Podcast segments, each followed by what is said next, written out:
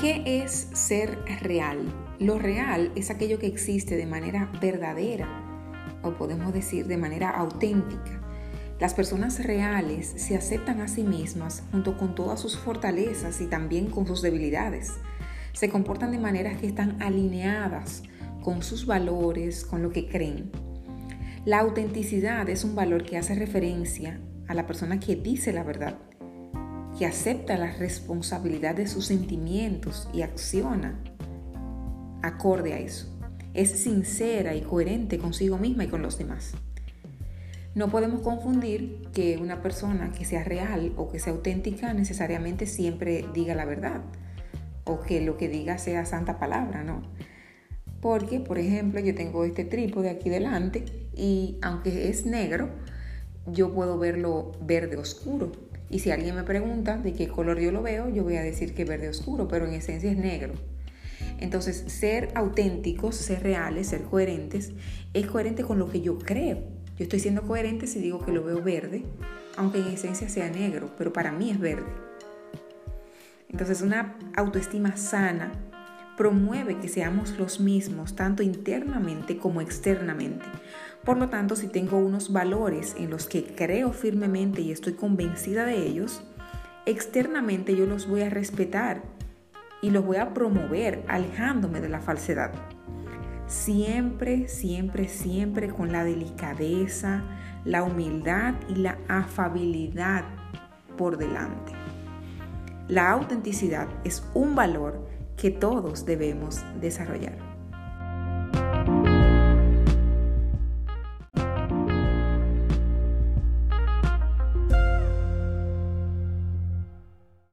En esta serie de podcast hablamos con doctoras valientes, con doctoras determinadas, que se han quitado la bata y nos han querido contar sus historias y cómo a través de estas historias nos podemos sentir apoyadas, más unidas como mujeres y chocar las copas para reírnos del proceso y continuar con más fuerza.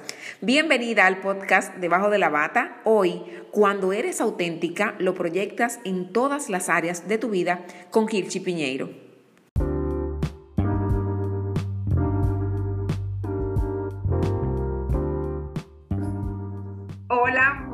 Tardes, Kirchi. Un placer tenerte por aquí con nosotros en Debajo de la Bata. Eh, gracias a ustedes por eh, tenerme por aquí hoy. Ay, ay, ay, tenemos nada más y nada menos que a Kirchi Piñeiro. Ella eh, estudió medicina estética, ¿verdad que sí? Cuéntale un poquito de tu especialidad, Kirchi. bueno, luego de culminar la, la, carrera de medicina general, ¿no? Em, yo, la verdad es que aquí yo conocía de la dermatología más bien. Em, yo opté por hacer mi pasantía electiva, no esperar. La hice en el área de oftalmología, que también me gustaba mucho, pero acabándose ya eh, la pasantía, pues entonces yo dije, what's next, ¿verdad? Y fue en ese proceso de terminando la pasantía que yo me encontraba con mi madre, que es dermatóloga, y ella fue que dio eh, de manera online con una maestría de medicina estética. Me dice, pero mi hija, mira aquí eh, medicina estética, investigamos. Y fue ahí eh, cuando yo realmente que esto era una posibilidad, porque yo no quería hacer una especialidad donde no es necesaria, por ejemplo, el, el título médico ¿ok? Luego de haber estudiado todos esos años, pues yo quería una, seguir en algo em, en que la medicina fuese necesaria, tener ese conocimiento médico previo. Y fue entonces que di con, esta maestría, que es un nivel de posgrado, eh, ya un estudio superior. Muy bien, excelente. Te iba a preguntar, Kirsi, que de dónde había nacido esto de, estudiar medicina estética, pero ya más o menos nos has comentado de que se trata de algo familiar. Cuéntale un poquito a la gente. Eh, mi madre es dermatóloga, pero más que nada su práctica eh, se inclinó mucho hacia el área eh, cosmética o estética de la dermatología. Mi madre hacía mucho inyectable, hacía cirugías, hacía liposucción con técnica tumescente que fue una técnica desarrollada por un dermatólogo. Entonces, más que nada, Climed eh, nació en el año que nací yo, ¿verdad? Entonces, asimismo, a medida que yo iba creciendo, esta fue la exposición eh, que, yo que yo tuve desde, desde muy joven. Y yo creo que eh, te mentiría si te dijera que esta parte de, mi crecimiento, esta exposición a esta rama en particular, fue, eh, influyó en que yo me enamorara de, esta rama. Excelente. ¿Cuál pudiera ser entonces rapidito la diferencia, Kirsi, a propósito de lo que mencionas, entre dermatología y medicina estética? Eh, hay una diferencia muy marcada, que es que yo no veo patologías de la piel, yo no veo micosis, yo no veo cáncer, yo no veo eh, ninguna lesión que posiblemente sea patogénica, ¿verdad? Em, básicamente la medicina estética trabaja el aspecto estético em, de la piel, ¿verdad? Y esas condiciones que pueden alterar el aspecto de la piel, como lo es el melasma, como lo es el acné. Entonces, básicamente eh, yo diría que esa es la, la diferencia más marcada. Muy bien. En el tiempo que ya llevas en el ejercicio, más o menos, ¿qué tiempo es? Yo llevo casi ocho años, siete años y seis meses tengo. ¡Wow! Desde muy jovencita, ¿verdad? muy, muy sí, porque básicamente yo no perdí tiempo. Yo, eh, bueno, terminando mi pasantía, yo me fui a México, que fue donde hice la maestría. Eh, la maestría son dos años y tan pronto, yo desmontándome del avión, yo estaba el otro día aquí en Clima trabajando. Excelente. Entonces, preguntarte a raíz de, este punto, ¿qué te, ha, ¿qué te ha traído esto de estudiar medicina estética? ¿Tú lo cambiarías por otra, por otra carrera, por otra especialidad, ya tú sabiendo lo que te, ha conllevado esto, el sacrificio mismo? Em, tengo demasiada afinidad por la, por la rama. Eh, yo siempre digo que tú estás en lo correcto, o sea, te estás desarrollando en lo correcto. Cuando mientras tú practicas te pasan las horas infinitas, cuando en tu tiempo libre tú eliges em, investigar más, o sea, tú sabes, e, esa afinidad no, no creo que la encuentre en otra especialidad. Y mucho menos luego de haber practicado y encontrar el tipo de gratificación que uno obtiene con esta rama en particular. Em, que uno puede subestimar el, impacto que puede tener el, físico en el bienestar de las personas y más aún hoy día. Ok, muy bien. Así es. Te preguntaba específicamente, Kirsi, porque a veces hay momentos, me imagino antes de llegar a ese nivel de claridad, en un momento tú dijiste, bueno, yo creo que por, por, elegir esta carrera, a lo mejor esto me ha afectado en mis relaciones, digamos, de amistad o de pareja. ¿En algún momento lo llegaste a pensar? No, eh, más bien si yo tuve alguna reserva eh, acerca de esta especialidad antes de hacerla, era relacionada a la poca regulación que existe en nuestro país, eh, en estas pocas delimitaciones en que yo decía, yo voy a estudiar tantos años para que eh, a, unos cuantos metros yo tenga otro negocio que, eh, para, entre comillas, practica lo que, para lo que yo estoy preparada, como que eh, sí es, algo que me, una reserva particular, pero ya hemos sobrepasado ese etapa. Excelente. ¿Cuál ha sido el mayor reto que has tenido que atravesar en estos años de ejercicio? El mayor reto, eh, bueno, hoy día está bastante claro el reto que hay porque la expectativa del consumidor eh, no siempre está eh, adherido a la realidad. Y, como mujer, también tengo que decirlo, ¿no? no, no, tan solo como doctora, pero como mujer veo colegas, mujeres como yo, que que están eh, buscando eh, llenar algo eh, de, una, de una manera que, que, no se va a satisfacer porque hay un descontento importante con, con, nuestro, con nuestro físico y con nuestra expectativa de lo que deberíamos de ser. Así es. Y como líder en tu sector, ¿has pensado en algo que tú puedas hacer como tipo campaña o movimiento con respecto a esto? Porque tú tienes valores, otros valores, otras creencias. ¿Has pensado hacer algo ya tú estando al frente como lo estás? Cuéntanos un poquito.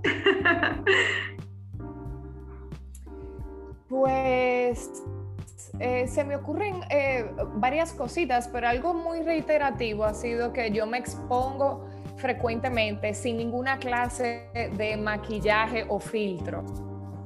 Eh, cuando me salen mis espinillitas, sí mismo salen. entonces, esa presencia continua es, es, un toque a tierra. Entonces, sí es algo que me gustaría seguir fomentando, tal vez a un nivel mucho más amplio. Excelente, perfecto. ¿Qué tú entiendes que te falta por, superar, digamos así, Kirchi?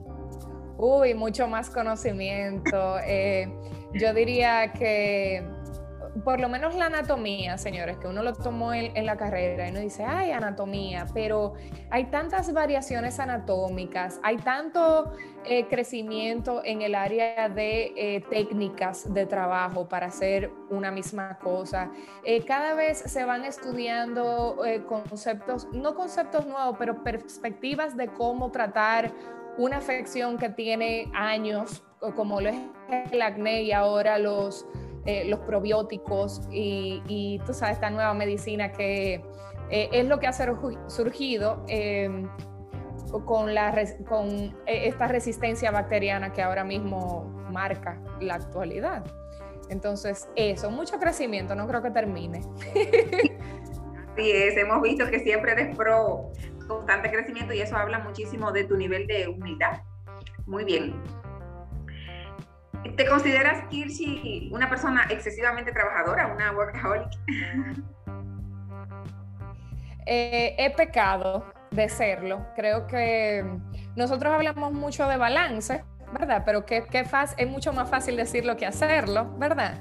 Eh, el nosotros conservar cierta perspectiva em, es retadora, o sea, yo misma, a, mí se me ha ido la perspectiva y claro, Em, lo que sí es que he aprendido a leer un poquito las señales que me da mi cuerpo cuando estoy eh, abusando de, cierto aspecto, he ido eh, trabajando y sí estoy muy afortunada de tener hoy día personas a mi alrededor que dicen, mira, eh, bájale, que nadie te está esperando.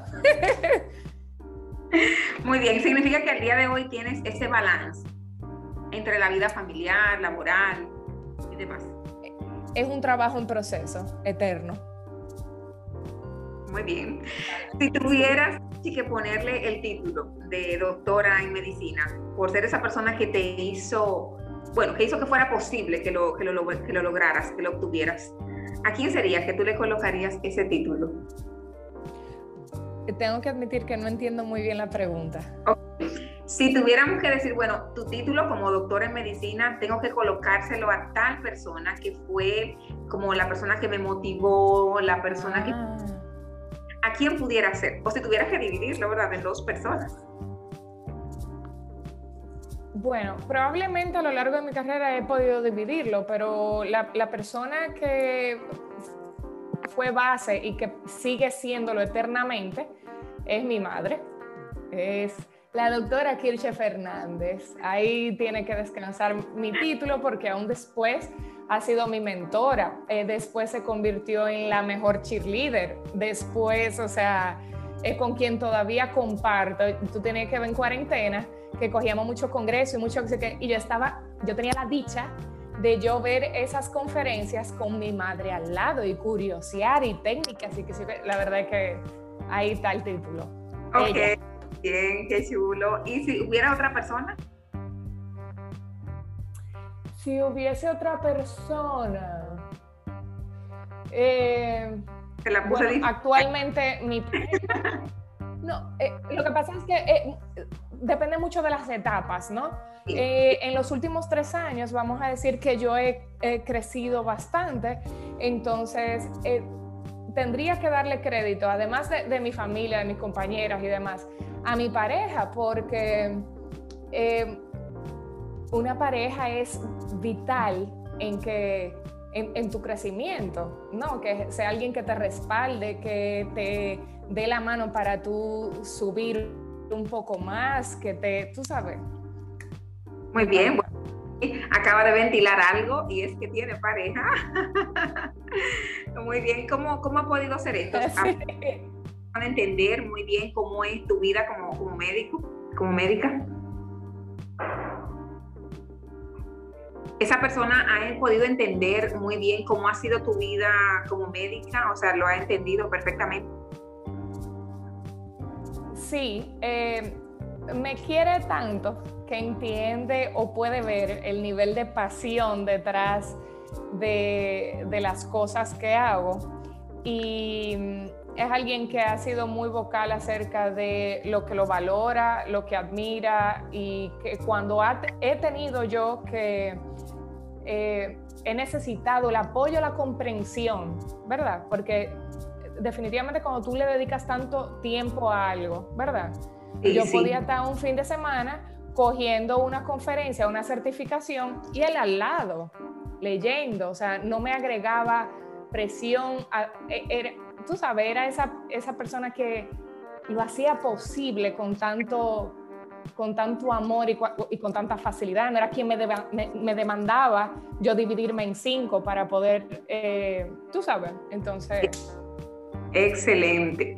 Qué bueno, qué bonito, de verdad. ¿Qué te ha cambiado la vida recientemente que puedas compartirnoslo, Algo, algún libro, algún... algo. ¿Qué me ha cambiado la vida recientemente? Un poco fuerte esa pregunta. Ay. o no tan reciente, pero algo que te haya impactado realmente y que quisieras compartirnos. Sí, estoy buscando en la biblioteca de la memoria, tú sabes, porque quiero escoger algo bueno, tú sabes. Sí, claro. Eh, algo recientemente. Uf, Em, yo, vamos a ver. Esto tú lo vas a tener que editar porque, yo estoy buscando. ¿Eh? Recientemente vi como que publicaste algo a propósito de lo que hablábamos con relación al balance, que te estabas como como distrayendo demasiado y como que tuviste que, que volver hacia atrás. No sé, pudiera hacer algo similar a eso. Sí, ahora me acuerdo que fue lo que te dije. Descubrí un concepto a través de un TikTok. Descubrí, aquí yo no quiero que ustedes se lleven la, palabra TikTok, yo quiero que ustedes se lleven el concepto. Sí. Eh, que era la ansiedad de alto rendimiento. Y para mí es muy fácil yo entrar como en esta fase de trabajo, trabajo, trabajo, me falta, me falta, me falta, y no, no me detengo a, como a saborear, ¿verdad? Eh, y, si, y si me detengo me siento como poco productiva o, o que estoy perdiendo tiempo. Eh, entonces, fue ahí que conocí ese concepto y escucharlo, escuchar a alguien decir como que si tú sientes tal cosa, tal cosa, tal cosa, pa, entonces eh, eso me abrió los ojos, ¿verdad? Y, y yo dije, si esto es verdad, después de yo oír eso, eh, yo cogí un fin de semana y yo dije, no voy a hacer nada, nada, no voy a abrir la computadora, no voy a entrar a las redes sociales, no, tú sabes, como que me obligué a ver, para, para yo ver el grado de incomodidad, era como que yo no sabía estar, yo no sabía estar sin hacer nada, sin adelantar trabajo, ¿verdad? y vaya, eh, fue, un, ¿verdad? un despertar interesante. Exacto, un aterrizaje muy importante. ¿Cómo te visualizas, Kirsi, en los próximos cinco años? ¿Algo que pudieras comentarnos de tu visión como profesional de la salud? Bueno, yo estoy, eh, el tema educativo para mí es algo importante. Eh, creo que si, si, ves mis redes es un tema muy, muy reiterativo, ¿verdad? Entonces sí eh, visualizo el eh, preparar mucho más a, mi equipo, a, poder manejar más cantidad de cosas o amplificar nuestra educación y nuestros servicios. Eh, estoy dando capacitaciones a otros colegas, entonces eso también es algo que entiendo que en los próximos años se va a, ¿verdad? A más, no sé la palabra que estoy buscando. Como... a expandir. A exacto. Entonces es esa... Exacto.